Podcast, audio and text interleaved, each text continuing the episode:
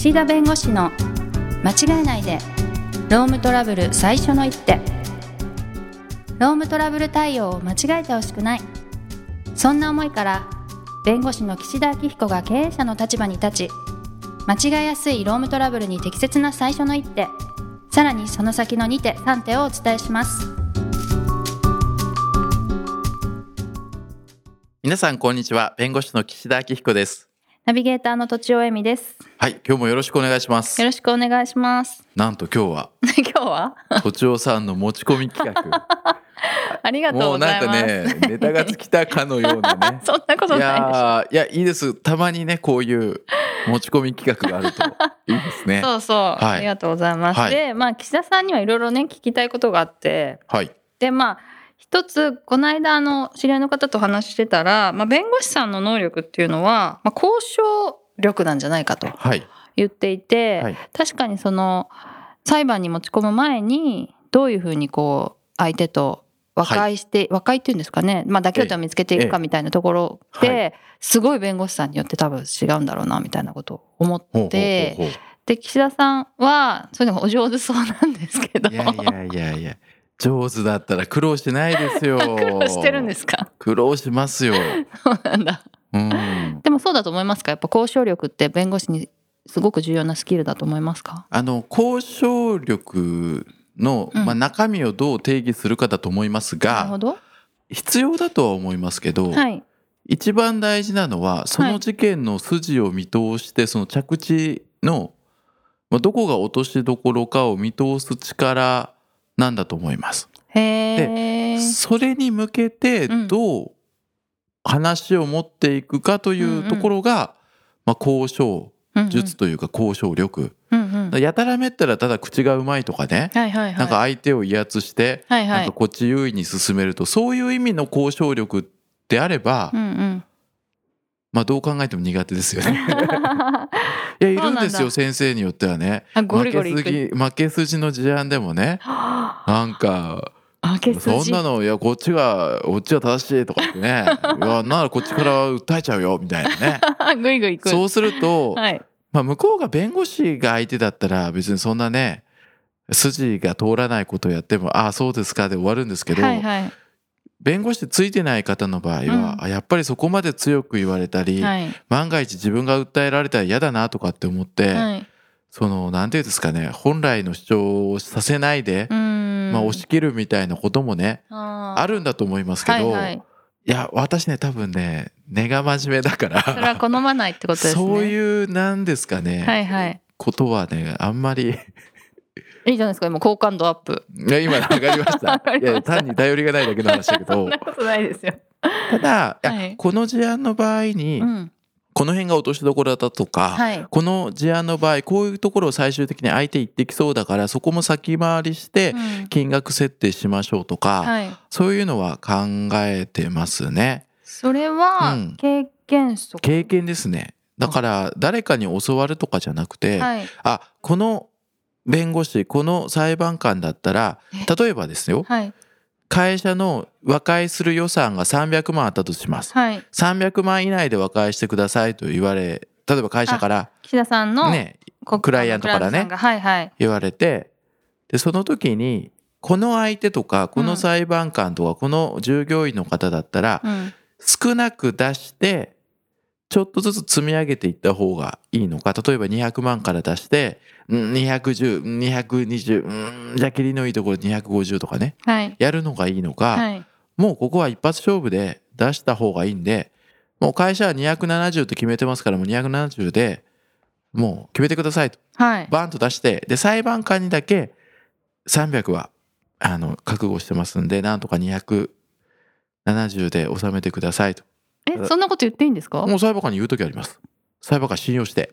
へえ裁判官は和解でまとめたいわけですよ。はいはいはい。でこっちが200って出した時にうん。この会社は200って言ってるけどどこまで予算持ってるんだろうって裁判官はやっぱり気にするわけですよ。へえ同じように原告に対してもどこまでだったら譲歩してくれるのかと。はい。今400万請求してるけど、うんうん。200万でこの人和解するつもりあるのかなって気にするわけですよ。へえその時にあこれは裁判官も味方にというか、はい。裁判官にも協力してもらった方が話がまとまりやすいと考えれば、うん。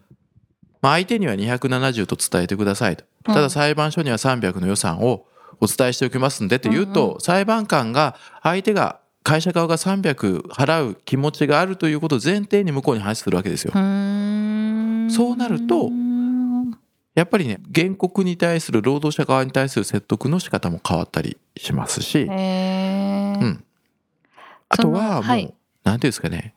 もう裁判やむなしみたいな。うん。でももうここで解決もしたいなっていう時は本当に低いギリギリを出したりして。うん。うん。なんでですか？例えばもう相手が500万出さなきゃもう和解しない裁判しますと言ってると、うん。でも会社も500万なんか出せないと。はいでも今解決もしたいと。うん。だからまあ裁判で戦ってもしょうがないって思ってはいはいはい。いる時にじゃあもう500万なんか出せないからどうぞ裁判してくださいと言わずにうん。一回こう150万とかうん。生々しいところに投げるんです。もう会社はもう150万しか出せないしもうこれはい。受け取らないんだったらはい。もう裁判する覚悟です。1年2年かけて裁判しますと。なるほどなるほど、うん、だから150万で、まあ、選ぶか選ばないかそちらでも決めてくださいと。はい本当は300万出せるのにってことですよね。そうそう。はいはい。そしたら向こうが「うん。いやーなんとかもうちょっと出せませんか」って言ってくれば 裁判嫌なんだよなこって。確かにもうちょっとでね。そこではい。いやあじゃあもう150じゃ話になりません。裁判しましょうだったら、はい。それも普通に裁判すればいいわけですから、それは300って言っといても裁判だろうってことなんですかね。もしこだわ500とか400にこだわりが強い人は、うんうん。仮に300出しても、うんうん。いや裁判しますってなると、うんうん。なんかこっちが急にねなんか300も出してたらなんか裁判になったらねもっとくれみたいなねなるしなんか和解ね300を蹴ったと。はい。裁判になる前に会社が300提示したのにこの原告はその300の和解を蹴ったということは当然裁判所の耳にも入るわけですよ、はいはいはい。裁判やってるうちに。うん。そうすると裁判官の頭の中には300以上会社に出させないと和解がまとまんないなって頭になるわけですよ。確かに。うんそうすると裁判で会社にねもうちょっと出せませんかってなるから、はいはいはなのでもう一か八かの時はもう150とか100出してまとまる、ねそこでねあと一声って言われたら勝ちだしっていう。そうそういうどのくらいの数字だったらいけるかなっていう。面白い。そこの。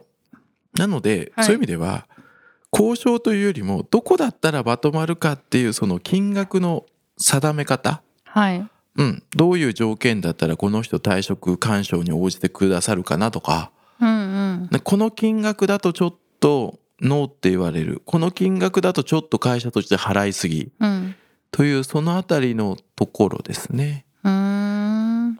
その最初に、まあ、少なく出して積み上げていくのと、うん。うん。まあ最初にポンとこれ以上出せませんってはい。しっかり言うっていうのがあって、今のは裁判になりそうかどうかっていう違いでしたけどそれ以外に相手のタイプによっても変えるんですか？あもちろんです。それはどういうふうに？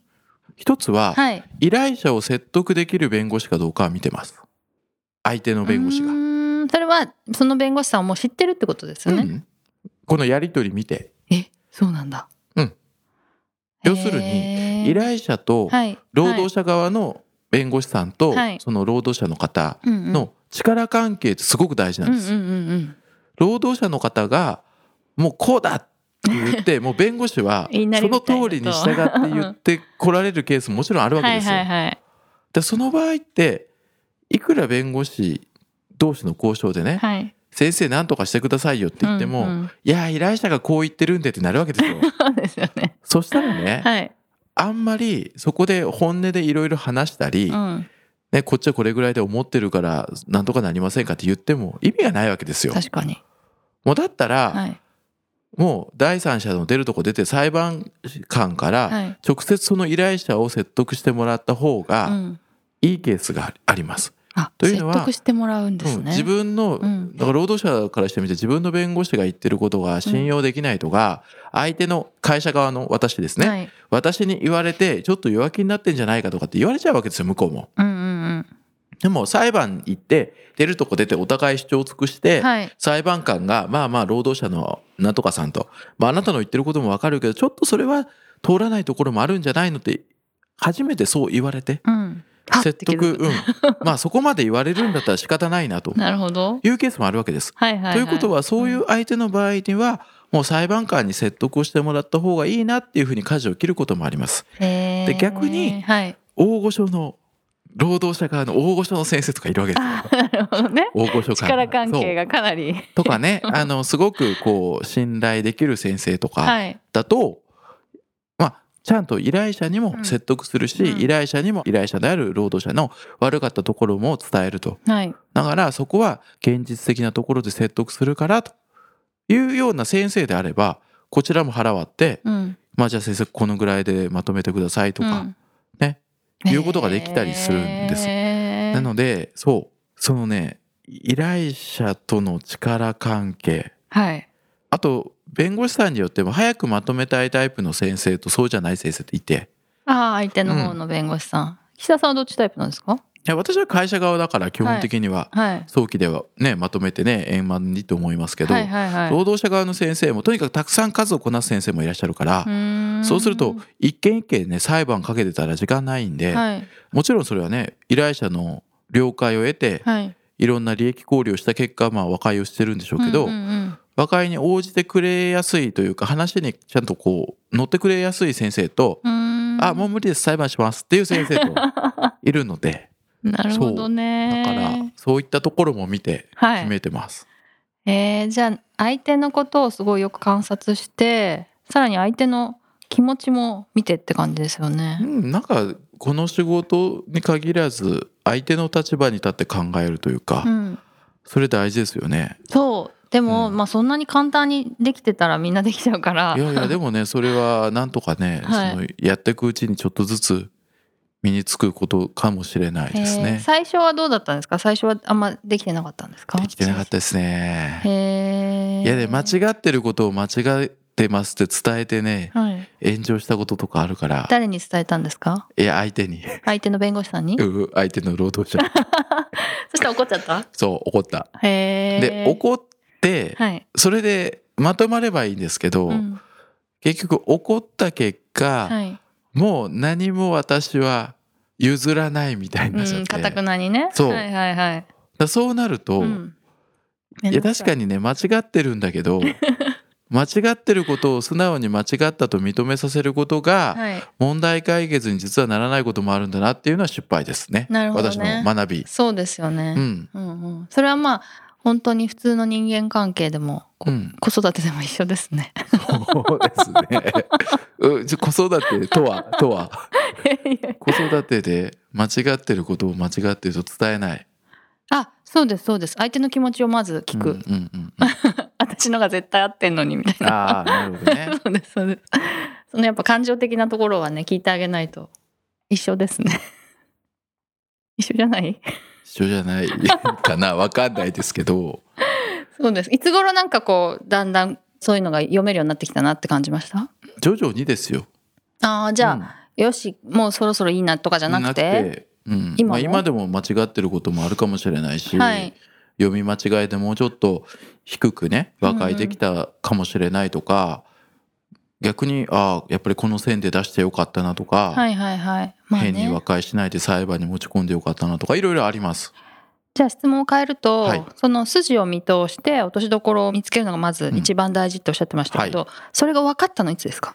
えー、どうでしょう。自分で責任持って仕事をするようになった3年目とか4年目じゃないですか。それまでは先輩弁護士と一緒にね、はいはいはい。あの向井蘭先生とかね、はいはい。岡先生と一緒にやってたんでう、んうんでその先生方のその、まあ、見通しはい。を聞いてやってましたけどなるほど。34年目から自分が主任でやることが増えたので、はい、まあ、自分の見通しをうん。伝えて経営者の方に、はい。でまあやってきてますけどね。まあその前からその見通しがやっぱり大事だっていうのはもう把握してたっていうか分かっていたと、うん、ただそれを自分でやるようになったのが3年目ぐらいとそうですよ。へーだって12年裁判してね泥沼の戦いしてね勝てればいいけどね、はいはい。負ける戦いやったら悲惨ですから会社にとって。うん、うんうん。うん、なるほど。で戦わなきゃいけない時とかはい。絶対ね時間かけてもね勝たなきゃいけない時ありますけどそうじゃなければはい。どこで終わらせるのが一番金額的にも、うん。残った従業員のためにも、はい。あと辞めたその辞めた従業員とか、はいその争ってくる従業員との関係においても一番利益があるのはいつのタイミングでどの金額でどういうふうに払って和解するかうんが、うん。労務問題は特に会社ってずっと続くんで。はいはいはい。で従業員もそこにまだいるんでね、はいはいはい。変な和解とか変にお金出すと他の人に波及しますから。なるほど。そういったものを見ながらやる。面白そうですね。そうですよ。はい、はい。ということで今日は都庁さんの持ち込み企画第1弾ということすいまで、もしまた需要があればね、うんやりましょう。ははい。い、第2弾第3弾とまたよろしくお願いしはい。ます。どうもありがはい、とうございました、ありがとうございました。今回も番組をお聞きいただきありがとうございました。ロームトラブルでお困りの方はロームネットで検索していただき柿椿経営法律事務所のホームページよりお問い合わせください